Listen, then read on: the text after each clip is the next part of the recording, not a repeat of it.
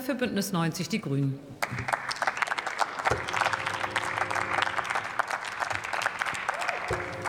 Sehr geehrte Frau Präsidentin, liebe Kolleginnen und Kollegen, liebe Bürgerinnen und Bürger!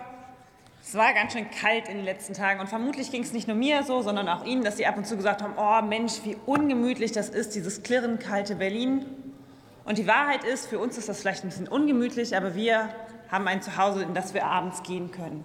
Ganz anders ist die Situation für die Menschen, die den Tag irgendwie rumpriehen müssen, um dann abends in irgendeine Unterkunft zu gehen, die tagsüber nicht geöffnet hat oder die sogar die ganze Nacht in der klirrenden Kälte verbringen müssen.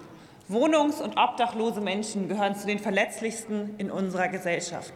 Und die Zahlen, haben Sie schon vorhin gesagt, sind eindeutig. Mehr als eine Viertelmillion Menschen in Deutschland haben kein eigenes Dach über dem Kopf. Für diese 260.000 Menschen ist das Grundrecht auf Wohnen nicht erfüllt. Und deswegen sollte es unser gemeinsames Ziel sein. Und da zähle ich auch auf die Union und natürlich auf die Linken. Und deswegen ist es gut, dass wir das heute diskutieren, dass wir bis spätestens 2030 Wohnungs- und Obdachlosigkeit überwinden. Und da ist es für mich als Wohnungspolitikerin vollkommen klar, Housing First ist ein wichtiges Instrument. Ich glaube, das ist gar nicht streitig. Bei mir im Wedding macht der SKF das schon seit einigen Jahren erfolgreich. Das hat Katja Kipping auch schon angesprochen. Und die Ergebnisse von diesen Praktikerinnen und Praktikern und auch den Erfahrungen, die wir bei der Finnlandreise in, in der nächsten Woche sammeln werden, wo ja viele von Ihnen auch dabei sind, die werden natürlich in unseren nationalen Aktionsplan Wohnungs- und Obdachlosigkeit einfließen.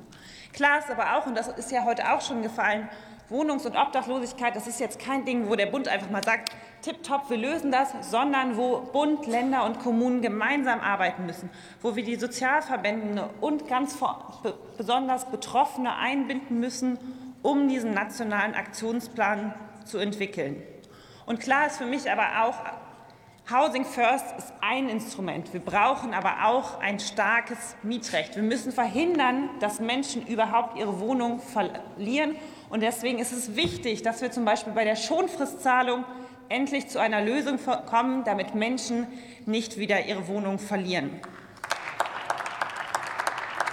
Und neben der Prävention müssen wir auch dafür sorgen, dass wir bezahlbare Wohnungen schaffen. Und deswegen arbeiten wir besonders intensiv in diesem Jahr neben dem Nationalen Aktionsplan an einer neuen Wohngemeinnützigkeit, die genau das Ziel hat, bezahlbaren Wohnraum, dauerhaft bezahlbaren Wohnraum zu schaffen.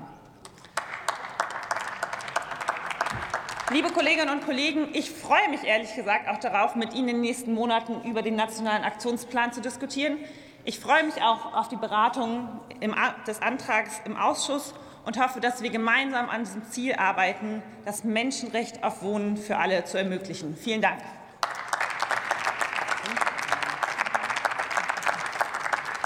Nächster Redner ist Sebastian